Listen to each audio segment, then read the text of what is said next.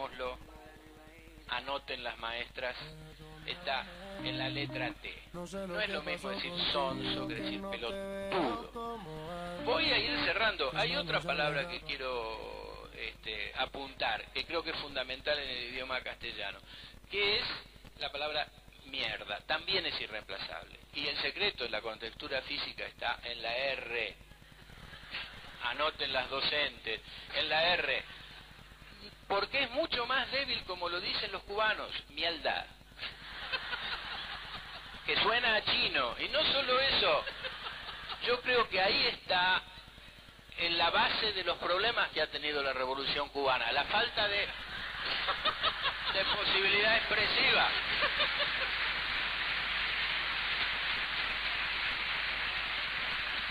Lo único que yo pediría, no quiero hacer una, repito, una teoría ni nada, lo único que yo pediría es reconsiderar la situación de estas malas palabras. Pido una amnistía para la mayoría de ellas.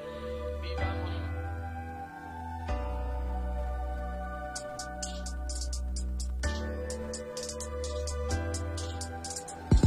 El rebaño ya está inmune y por eso el pastor sigue impune. Explotación de lunes a lunes, la vida infeliz, así se resume. La ilusión se consume. La rutina se asume, no existe perfume que haga que se fume la miseria mientras la apariencia presume. Policía tortura si usted no coopera, cuenta lo que lleva en su cartera. Otro inocente cayó en la acera, terrorismo de Estado así opera. Vigilancia y control donde quiera, manchada de sangre la bandera, aquella que adorna la colonia entera, que lleva el nombre de quien nos invadiera. Cinco siglos de lo mismo, perpetuo colonialismo, pigmentocracia y racismo, en una palabra capitalismo, embotar las mentes del mecanismo, deudas bancarias y consumismo, despojados del humanismo, lazos rotos por el narcisismo. Nieve de Colombia, mucho yello, cada día un nuevo atropello. Mafia gobernante nos tiene del cuello, economía pujante exportando aquello, condenando la juventud a las celdas y el ataúd. No hay educación, tampoco salud, dictadura de la blanquitud. ¿Será que el rebaño no siente la injusticia que tiene enfrente? Parece ser indiferente, el tirano siempre le miente, el dolor parece inherente, corrupción es evidente, migajas para la gente, los muertos no hay los cuente. Nos condenaron a su y la utopía dónde está. La vida asesinada en primavera, madres no paren hijos para que así mueran. Van a la iglesia, templo de la amnesia, a recibir la anestesia. Mentiras como analgesia para aceptar cualquier peripecia.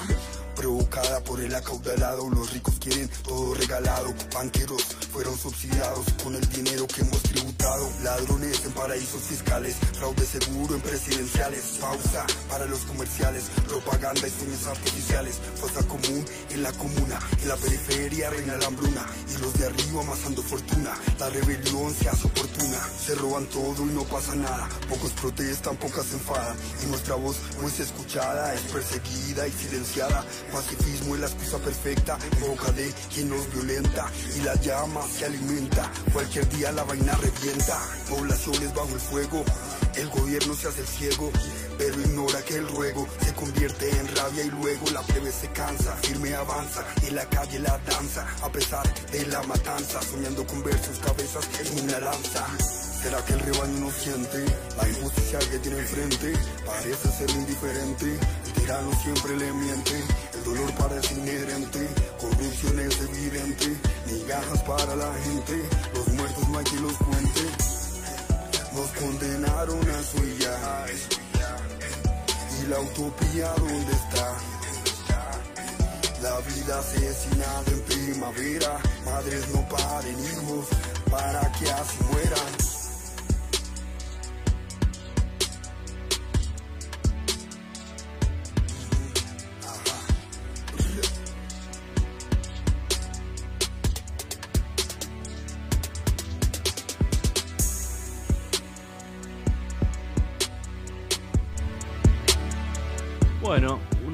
Estamos.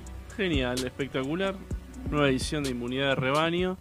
Hoy es un, día que vamos a estar conversando de muchos temas que tienen que ver con la militancia y con, con lo gremial, con el mundo gremial.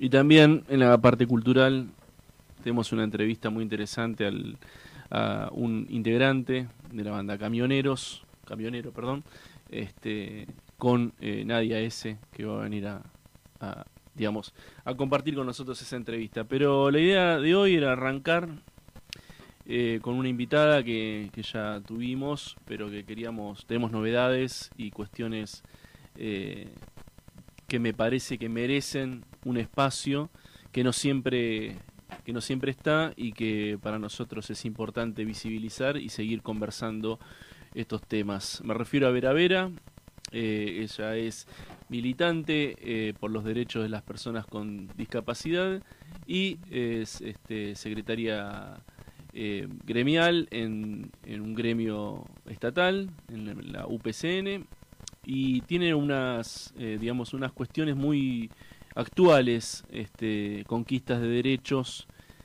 avances. Contame un poquito, Vera, ¿qué pasó en la Cámara de Diputados? Leo, bueno, buenas tardes a todos y a todas. A ver, lo que pasó es un... Parece medio raro hablar de esto en el año 2022, pero es como una, una reparación histórica, si se quiere, para las personas con discapacidad. Eh, nosotros en, a principio de año, mm, dentro de la agrupación donde estoy yo, junto a otros colectivos de, personas con discapacidad y familiares de personas con discapacidad, este, lo que hicimos fue hacer un petitorio bastante amplio, con un montón de cuestiones eh, que tenían que ver con trabas y barreras burocráticas que hacen a la calidad de vida de una persona con discapacidad y al grupo familiar, ¿no? Entre ese petitorio estaba esto de que terminen con eh, la sistematización de, la renovación en poco tiempo de un certificado único de discapacidad.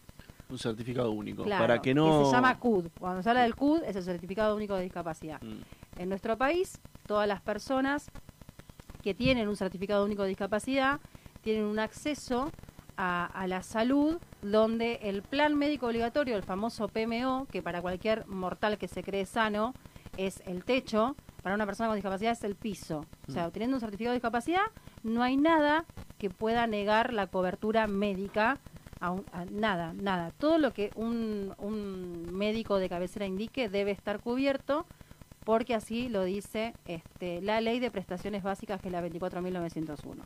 Es medio engorroso esto, pero bueno. No, pero es importante. Todo este camino... Porque viste que este, eh, sobre los detalles no se habla, todo siempre es general, ¿no? O sea, y estos son temas puntuales porque la verdad que... Y en los detalles ah, donde se comete eh, más chicanero, ¿viste? donde empieza Majula a decir, ah, qué la verdad que es un beneficio ser discapacitado en este país. Entonces ah, vos decís, cuando más explicás y encontrás el, mm. y, mostrás por qué insistís con esto, mm. eh, igual ahora te cuento que, hubieron algunas algunas más juliadas por ahí después de, ah, lo que pasó, pero bueno, nada. Eh, digo, lo que en ese petitorio lo que lo que conseguimos es que por lo menos uno de los de, de los pedidos, que creo que es uno de los principales, se eh, llevase ¿no? al recinto y, se aprobara por unanimidad. Esta, este proyecto es un proyecto de modificación de ley, no está hablando de una nueva ley, sino que es un proyecto de modificar la ley 22.431, que es la ley eh, de, de protección, tiene un nombre muy del modelo viejo rehabilitador, pero es, es la que garantiza los derechos de las personas con discapacidad. Y esta ley eh, está bastante vieja e inadecuada para estos momentos. O sea, seguimos teniendo personas que, que tienen, que les, que les faltan, no sé, que están amputadas o personas que tienen discapacidades permanentes eh, que tienen que renovar su certificado de discapacidad cada dos o cada cinco años pidiéndole un montón de estudios que algunas obras sociales y prepagas cubren, otras ponen cierta resistencia y por fuera hay un montón de población que no tiene cobertura médica. Mm. Entonces nosotros pedimos es que no, no pedíamos que no sea renovable el certificado de discapacidad. Lo que pedimos es que no tenga fecha de vencimiento. Y son dos cosas distintas. Eso es lo que se cambió. Antes Eso es lo que se modificó. digamos, que cada dos, cinco años otra vez empezar con los trámites, Totalmente. yendo de un médico a médico, que y, y, esta burocracia de este estudio, este le falta, esto acá. Está con otra tinta. Está con otra tinta. Bueno, porque vos no vas directamente a la terminal, vos eh, vas eh, sorteando un montón de personas administrativas y administrativos que te van diciendo, no, no, porque ahora cambió el instructivo, ahora vos lo ah, tenés que hacer así. Eh, ahora viene con este logo, ahora... El ejercicio del poder del Estado a través del tiempo, porque es tiempo tuyo. Dilatando, donde vos seguís, digamos, claro. La, burocracia ahí ejerce su poder sobre el tiempo de las personas, a las que la mantiene como pacientes, ¿no? Entonces vení, vení, vení, como un paciente sano, en el mientras tanto vos aportás como un paciente sano, no te devuelven nada de lo que, de, lo que deberían de darte y, y también instalan esto de algunas eh, discapacidades leves que vos decís, no, ya está, ¿para qué no insisto más? O sea, esto no lo hago más. Lo pago. Lo pago. Lo pago, lo, busco lo puedo pagar, lo pago. Dijiste entonces, antes era de 2 a 5 y ahora se cambió. ¿Cuáles son las modificaciones? Las modificaciones, igual todavía falta la aprobación en senadores, por supuesto, pero bueno, parecería que está todo en condiciones de que se aprobase. Eh, y, que, bueno, espero que no, no, pase el estado parlamentario, no sé cómo justo nos agarra ahí con cambio de gobierno, esperemos que se haga todo lo antes posible, pero en el caso de que esto suceda, lo que dice es que no se va a hablar de vencimiento, o sea, ya no hablamos más de años, la persona va a poder decidir si renueva o no renueva, y esto va a tener que ver con una decisión voluntaria o con alguna actualización, ¿sí? Porque hay gente que, un, un compañero me decía el otro día, ¿en qué momento una discapacidad no es permanente? Hay un montón de situaciones que te ponen, valga la redundancia, en una situación de discapacidad. Puede ser una persona que esté esperando un trasplante, por ejemplo, o puedes tener una discapacidad eh, eventual por un accidente y después hay una rehabilitación, una cura. Digo, entonces sí hay una cuestión de, algunas cuestiones permanentes y otras que, ah. digamos, la persona que es ciega va a ser ciega, la persona que tiene espectro autista va a tener espectro autista. Entonces ahí es, es un logro importantísimo, no solamente para la persona, sino para todo ese conjunto de, de, gestores involuntarios, pero que lo tienen que tomar ese rol, que es el grupo familiar. Claro. Ya eso te descomprime un montón, ya no va a haber cese de tratamientos, ya no van a haber eh, farmacias que dicen, no, se te venció el CUD, ya no van a poder sacar un, o sea, van a sacar un pasaje eh, usando el beneficio, ¿no? De no pagar un boleto y no decir, no, mira, podés viajar pero no podés volver porque justo se te vence en febrero. Digo, hay un montón de cuestiones que el que no habita la discapacidad no tiene no tiene en cuenta y estas pequeñas eh, estos pequeños estas pequeñas mejoras hacen a, la calidad de vida, ¿no? Absolutamente. Porque está bien, efectivamente muchos eh, como decís vos, supuestamente sanos, pero eh, padecen los rigores de la burocracia, ¿no? O sea que eh, creo que... No se padece la discapacidad, se padece la burocracia. La, burocracia. violencia burocrática. Lo que las personas que nos están escuchando tendrían que pensar también es que si te molesta eh, la obra social, imagínate lo que es para aquellas familias que tienen la carga de no uno, sino varios estudios y esta cuestión permanente de la sospecha, ¿no? Totalmente, y en ese, sentido, en ese sentido, bueno, nuestro colectivo es, mm, es, todavía está muy manoseado el tema del diagnóstico, mm. siempre hay como una presunción y una cuestión de que puede cambiar mm. eh, y está siempre sujeto a quien te evalúe, digamos. El que te evalúa viene de la línea psicoanalítica y te dice, no, qué sé yo, es un malcriado y no te da el certificado y sonaste. Entonces, también ahí encontramos eh, la, la, la posibilidad de tener una mochila más liviana. Eh, y después lo que sí sucedió es que a partir de esto empezaron a decir algunos y algunas, eh, bueno, entonces ¿qué va a pasar con este que consiguió el certificado de discapacidad trucho? Lo va a tener de por vida. Mm. No se va a poner nunca en cuestionamiento eso, que siempre está como el tema ahí, ¿no? del que truchea o el que hace trampa con, con una cuestión. Y, también había así ciertas dudas de la responsabilidad de la familia ahora en los cuidados de una persona con discapacidad, que eso sí me preocupa y que eso sí tiene que estar eh, bastante claro en la reglamentación, de cómo una persona, una persona se va a hacer cargo de su este, diagnóstico si ya no tiene que presentar estudios de manera permanente, ¿no? El compromiso que debe tener la misma persona consigo misma y el compromiso que tiene que tener el grupo familiar, si estamos hablando de un menor, en donde tienen que haber ciertas actualizaciones y ciertos estudios que, que vengan a, este, a quizás a revertir la situación o, o a adjuntar un nuevo diagnóstico. Puedes tener un mm. diagnóstico de base y ir sumando otros diagnósticos también. Sí, pero ya el hecho de reducir esta cuestión permanente de cada cinco años tener que estar rezando, ¿no? De que te toque del otro lado un buen médico, un médico que entienda, que esté actualizado, que no tenga prejuicio, que no esté empezando, que no sea, este, ¿no? Es ya un avance. vamos a seguir charlando sobre este tema. Dale, buenísimo. Este, vamos a comenzar nuestro, digamos, nuestro eh, momento musical, digamos, eh, con una canción que tiene que ver un poco con lo que va a ser la entrevista eh, de Nadia, del camionero, hermética. Bien.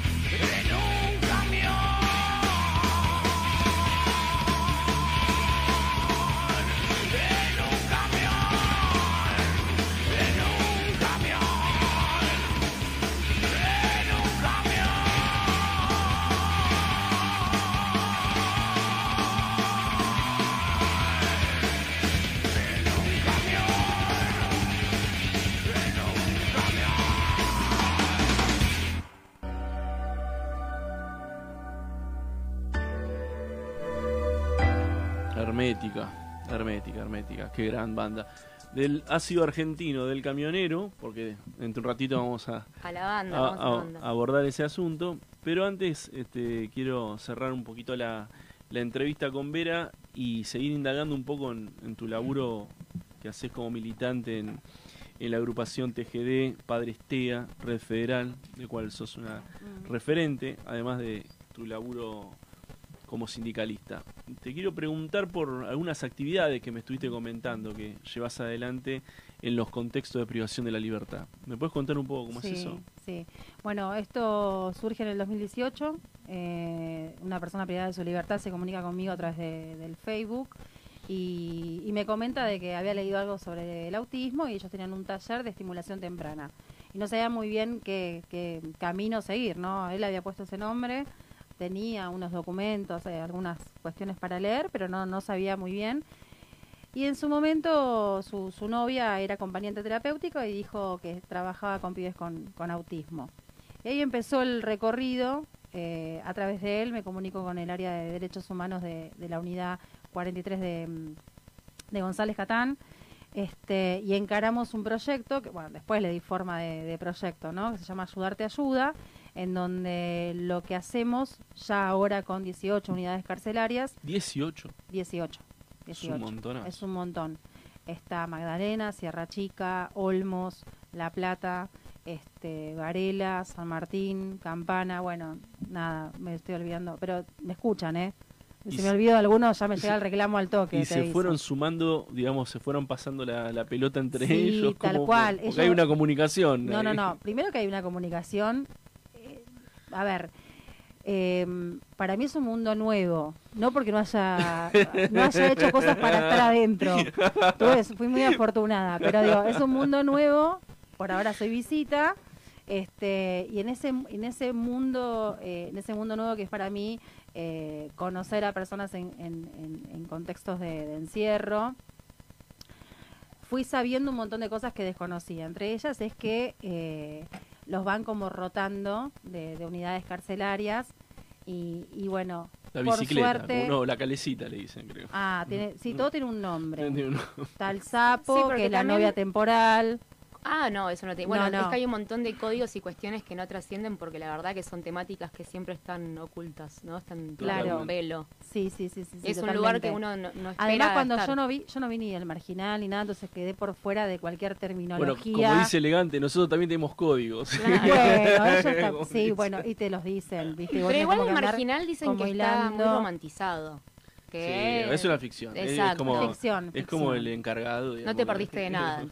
No, creo que no. Este, bueno, entonces en, en esto de, en esta experiencia, eh, por suerte pude generar en esa primera persona que cuando se fuese de ese lugar se mudase a otra unidad y replicando el ah. proyecto. Y así fue. Fue este se fueron sumando. Se fueron sumando. fueron, una bola de nieve, fueron rodando por, por varios lugares y en todos ellos pudieron correr talleres que, que eran muy este los de siempre, digamos, o, cuando son las discapacidades, mucho de adaptación en braille. Mucho braille, ¿no? Claro, mucho, braille y como lo único, y no se dan otros talleres que tienen que ver con ¿Y qué hacen para los eh, las personas con autismo? Lo que hacen es fundamental porque lo que hacen es darle palabra, eh, hacen todo, eh, toda la, la comunicación aumentativa y alternativa. Momento. ¿Qué es eso? La comunicación aumentativa, te lo dice la palabra, es cuando una persona con espectro autista, que la mayoría de ellos y de ellas piensan en imágenes, o sea, y les cuesta mucho verbalizar lo que sienten, lo que quieren, lo que les pasa, tienen la posibilidad de utilizar lo que son eh, imágenes, que nosotros le decimos pictogramas, que tienen tamaño según el chico. Hay pictogramas más grandes, más chicos, de bolsillo, de todo tipo que se compran en lugares como giro didáctico y te salen precio dólar. Bueno, lo que hacen estos pibes es tomar eh, todas esas plantillas, esos tableros con diferentes categorías que tienen que ver con verbos, eh, eh, sujetos, lugares, em, con el uso cotidiano, como si fuese armar una oración. Los chicos tienen, por ejemplo, entonces un, un paño que tiene un abrojo y van colocando sobre el paño este, la oración. Yo quiero tomar agua, suponte. Entonces, es interactuar con el objeto en función del lenguaje y que sea eh, más que el 2D, ¿no? Que te permite la lapicera y el papel. Eh, sí, igual es útil la lapicera y el papel también, pero es un camino posterior, o sea, el inicio es el, es el intercambio de imágenes. Uno apuesta a que vaya el papel y la lapicera porque es algo por ahí más frecuente, más universal. Sí. Esto está todo dentro de un sistema universal de comunicación. Se involucran más sentidos, ¿no? Claro, y un, y un sentido que es muy menospreciado por toda la humanidad, y todos nosotros somos visuales. Sí, bueno, a ver no los ciegos, por supuesto, pero todos los demás somos visual. No lo digo porque no, eh, no me gusta la generalizar. Sí. la generalización es eh, discriminar también es, es importante. Em, somos todos visuales. Yo llegué acá y me paré en Avenida de Mayo 822 y subí al cuarto piso. Digo, Y, lo tenemos tan incorporado que no nos damos cuenta del valor que tiene la imagen. Sin ir más lejos, la radio se está convirtiendo en visual, ¿no? Porque tenemos cámaras hoy en día y Tal cual, por supuesto. La gente a veces necesita ver también como para poder eh, y el, pictograma sería, lo hacen con, qué sé yo, una cartulina, unos cartones y son imágenes que facilitan la comunicación. Dice, bueno, acá está agua.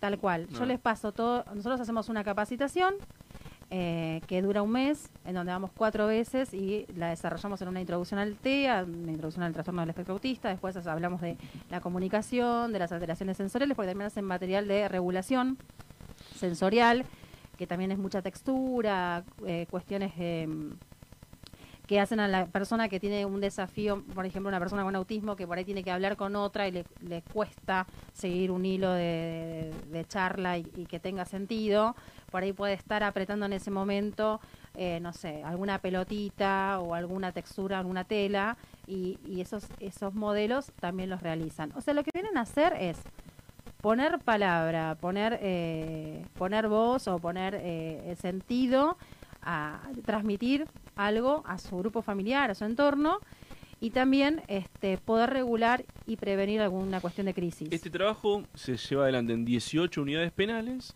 y el resultado es un material que básicamente se entrega gratis o a muy bajo costo. Sí, se entrega gratis por ahora, todo el trabajo que se hace dentro de, las unidades es gratuito. Mm. Estamos ahí este, iniciando em, algunas charlas con las cooperativas eh, la verdad que el acercamiento del Estado eh, ahora vino a nivel nación y tenemos este viernes eh, la prueba piloto para firmar un convenio a nivel nación y que después también poder articular con las cooperativas y que ahí sí ya tengo un precio mucho menor al del mercado hoy día y que bueno. Que dijiste que era en precio dólar. Que no lo pueden comprar las familias. O sea, salen todos beneficiados. Todos beneficiados. Un proyecto muy muy funcional, muy útil y la verdad que la experiencia con, con ellos es, es buenísima. Em, nos toca con mujeres por primera vez porque siempre fueron más receptivos los varones. Eh, las mujeres mostraron alguna resistencia en, en la escucha y nos costó más el, el ámbito el ámbito de mujeres.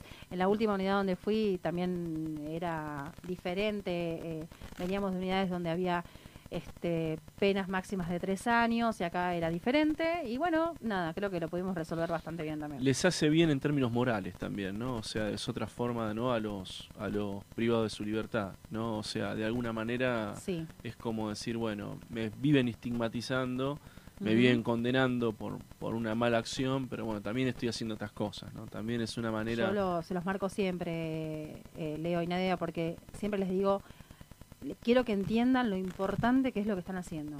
Es tan importante lo que están haciendo y se lo mostramos aparte, porque le mostramos cuando después se lo entregamos a la familia y lo que postean las familias, ¿no? Que tienen esa, eh, ese acceso a la comunicación con sus hijos y con sus hijas. Y bueno, eh, es como que ahí toman conciencia de lo importante que es y te digo que pasan muchísimas horas todas las mañanas trabajando y consultando, mm. muy receptivos a la, a la opinión, a la mejora este, hacer un producto bien hecho. Están muy muy este, involucrados, involucrados, este, y tomando conciencia de que hay un efecto en todo eso y que es una mejora. Bueno, Vera, la verdad que te felicito por, la militancia, por el laburo y bueno, espero que quienes están escuchando también tomen un poco de nota de estas cosas que generalmente eh, las abordamos de la comunicación popular. Eh, pero bueno, es difícil combatir contra los tanques de Netflix y sus ficciones. Este, no, no llegamos. Interesantísimas. Justo que, venía ahora a hablar una de Netflix. claro. pero que está bien, digo, eh, pero eh, también tenemos que, poner la dosis de realidad. Hay que poner una agenda esto y, este, que, todas las veces que se pueda replicar, replicarlo. Y que se hace con, con iniciativas de cooperativas, de militantes, de agrupaciones políticas perdón, de agrupaciones políticas, ¿no? Sí, mucha gente que eh, está como invisibilizada, porque en la realidad es que están funcionando un montón de personas, solo hay que verlas, ¿no? Así que cuando vos a vos te dicen, a mí no me interesa la política, lo que están diciendo en mm. definitiva es, a mí no me interesa hacer nada por el otro. Esto es la política. Sí, totalmente. Bueno, se cumplen 30 años de Oíd Mortales, eh, del gran disco de Orcas, así que vamos a homenajearlo desde acá también.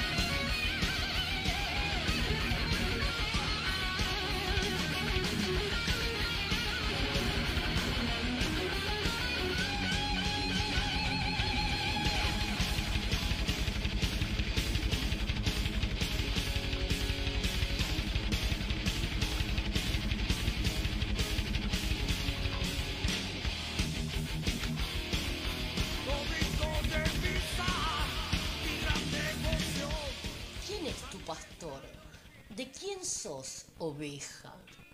¿De la ciencia? ¿De una fe? ¿De una ideología política? ¿Quién te conduce? ¿Un ídolo musical?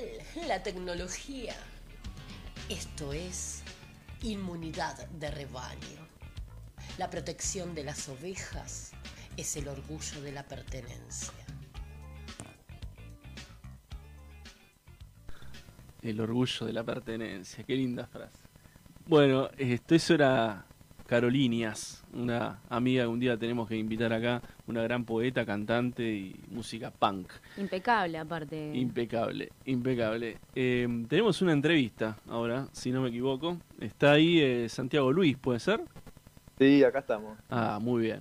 Preséntalo, Nadie. Bueno, estamos hablando con Santiago Luis, eh, es el batero de Camionero que lo vamos a estar entrevistando hoy por em, su próxima fecha, que va a ser en el Festival XD, que va a ser el 9 de diciembre en Niceto Club, que a las 19 horas van a estar tocando junto a Las Sombras, Hace Falsos, bueno, Camionero, que son ellos, y Doom Chica. ¿Cómo estás, Santiago? ¿Cómo te dicen? Eh, Santi. Tengo como un nombre artístico que es Yago, pero nadie me dice Yago. Ah, bueno, bueno, no, porque viste, yo tengo acá anotado Santiago Luis y dije, bueno, me parece como. Santiago Luis, exactamente. bien dramático. Sí, eh, Luis Antonio, mi segundo apellido. Ah, Luis Antonio, bueno, muy bien. Es un poco. Eh, esto de, lo que es camionero, ¿no? Que es un poco una, una puesta en escena fuerte desde lo artístico y desde la, desde la estética, ¿no? Entonces tu nombre, Santiago Luis, así presentado, va, va bastante con ese dramatismo. Sí, puede ser, puede ser. Bueno, contanos este un, un poco. Sabemos que, que acaban de, de, volver de dar muchísimos shows eh, por todo por todo el país. ¿Cómo, ¿Cómo fue esa experiencia? Bien, mira, estamos bastante activos este año. Después del disco que sacamos el año pasado, se cumplió ya casi un año, en octubre, y que se llama Club Camionero es en nuestro disco que tiene ocho temas, que es el disco más largo hasta ahora porque siempre sacamos EPs de cinco temas. Y a partir de la presentación, nada, estuvo muy bueno porque, bueno, pudimos conocer a nuestra manager que se mueve un montón, Maggi Lago, y nos permitió armar un equipo bastante sólido para empezar a girar y a, presentar el disco. Eh, pudimos, estamos recorriendo todo el tiempo el conurbano, tuvimos una gira por Cuyo, ahora vamos a tener una gira por el noroeste, Salta, Santiago del Estero, Tucumán. Y, bueno, y seguimos como presentándolo con todo, ¿no? Tratando de también ahora hacer unas fechas propias producidas, digamos, íntegramente por nosotros, como para también darle un poco más de fuerza a la modalidad autogestiva. Y, va, siempre fuimos autogestivos e independientes, pero, viste, ya no estar dependiendo tanto de, los lugares y bueno, las pocas ganancias que te, que te deja dedicarle a esto y más estando en el rock, que es tan difícil hoy. Eh, pero bien, la verdad que muy contento. Santi, ahí que hablaste de Independiente, te tengo que preguntar necesariamente, ¿qué, ¿por qué el nombre camionero? ¿Tiene algo que ver con Hugo? ¿Eso es un homenaje subliminal? no. No, no, no, no tenemos nada en contra de él ni a favor. Tampoco nada a favor. Por las dudas, sí. Por la duda. eh, pero, mm, pero es solo rock and roll. Más que nada que ver con la estética, con el concepto, con esta cosa de, de la ruta, la cosa del vehículo pesado, de las toneladas en tránsito imparables. Eh, y un poco eso también lo emparentamos con la música que nos gusta, el blues, rock and roll, boogie, eh, también a veces nos abrimos un poco más a otros géneros y eso está buenísimo porque nos hace tocar con muchas bandas de distintos estilos y tiene buena aceptación. Pero no, tenía esa carga, digamos, como una carga que empezamos nosotros con Johnny haciendo, eh, teníamos un sello que se llamaba Cordillera, que era de, de bandas de blues rock y producíamos bandas de ese, de ese estilo, incluso hicimos fechas con las sombras, ya te estoy hablando antes de del 2015, por ahí. ¿Qué eh, bandas, ¿qué bandas te influencian? ¿Qué, ¿Qué sonidos tenés en la cabeza cuando se ponen a componer? Mirá, eh, no tenemos bandas de cabecera. Hay algunas que se parecen bastante y que, están, digamos, rozando muy, muy en la línea de camionero, que fueron como referencias, pero son un poco bandas de afuera. Si hablamos de bandas de acá, es Manal, Box Day, eh, Pescado Rabioso, bueno, todas las bandas de, la época 60-70. Sí, rock eh, progresivo, ¿no? Un poquito de... Igual estás nombrando así como los popes, los, los, más de los más. está nombrando el linaje. Claro. Ese es, es, inevitable, ¿no? Es como los padres. ¿Puedo, intervenir? Sí, claro. Porque, eh, ¿qué tal? Santiago, soy Vera. Estoy invitada, pero ah, soy muy metida yo, ¿viste? y le gusta el rock. No, y yo fui a verlos, fui a verlos, y lo primero fui a verlos con una, con una amiga, y lo primero que dije, son Manal. O sea, ah, son Manal. Y bueno, después hablando con otras personas me dijo, no, nada que ver. Yo dije, bueno, está bien. Pero lo escuchaste. Ahora qué bueno que lo primero que, dijo él, digo, a nivel nacional fue Manal. Dije, bueno, está tan errada no estoy. o sea, 44 años escuchando rock y de repente no puedo identificar que, que se influenciaron con Manal. Eh, bueno, igual la, estética, ¿no? Al ser pocos también, al estar ustedes como haciendo todo, siendo dos y eventualmente tres, este me dio esa sensación. Aparte que el batero cante ya es como manal, o sea, es un todo, perdón. Quería decir eso. Sí, sí, esa, esa es la semilla, eso es lo que llevamos en el corazón, digamos, somos de una generación que no fue contemporánea a eso, esas bandas, pero que lo mamamos, incluso tenemos 10 años de diferencia con el Joan, yo tengo 44 y él tiene 33 y él muchísimo más joven y, supo leer toda esa época y, a mí también, a mí me, influenció mucho el blues. Es como que yo transité muchas bandas con muchos géneros, pero en un momento me sinceré con el blues, ¿viste? Como todo el mundo, nada, bueno, pero el blues todo igual, de esto que el otro. Bueno. Sí. bueno, pero es lo que más me gusta, lo que más me mueve y... Es tu territorio, dijiste, en algún momento dijiste, acá me quedo. Exacto. Sí, igual al margen perdón, al margen de, la influencia del blues, yo creo que tienen algo con la cuestión eh, de la base, una base rítmica que, está muy limpia y que, y que sostiene un montón, que el blues quizás tiene más de protagonista eh, los riffs de guitarra, y ustedes tienen también una, una movida rítmica súper importante que también es un, sello de esta época, ¿no?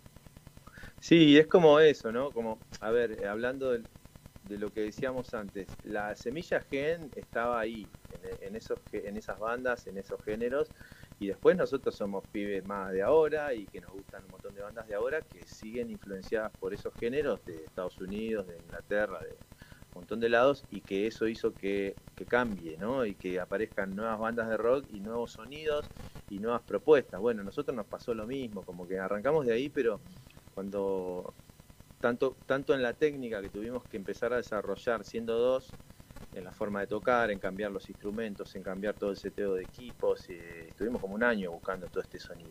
Ahora, eh, perdón que te, interrumpo con un tema que me parece interesantísimo, eh, que es, está bien, está el sonido y está esa, ese linaje, pero también veo una continuidad con los grandes temas del rock en las letras.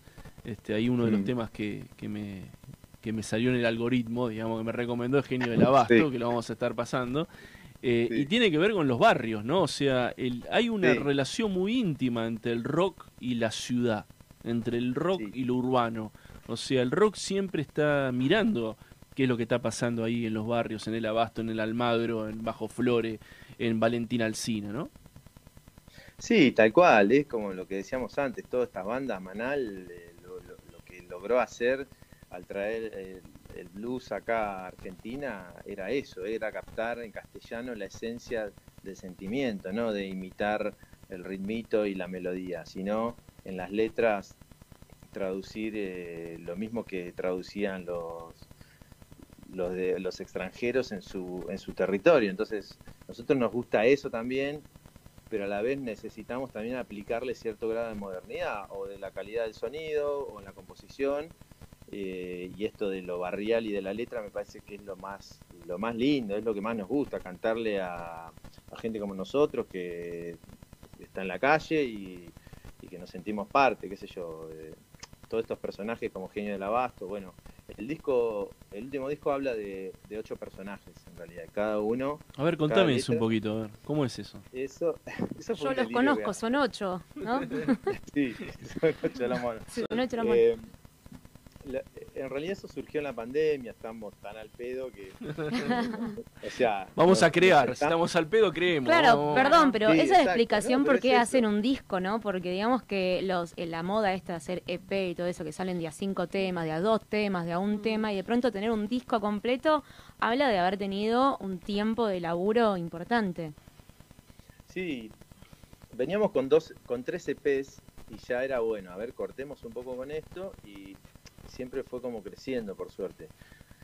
Cuando nos juntamos con Dylan, que es como el tercer camionero que nos ayuda a producir los temas y a grabarlos, eh, dice, bueno, hagamos un disco que rompamos todo lo que podamos y hagamos la mayor cantidad de temas y bueno, y así fue y justo él tenía que mudar el estudio y nos juntamos para hacerlo y poder grabarlo antes de que él se mude como su último disco de estudio.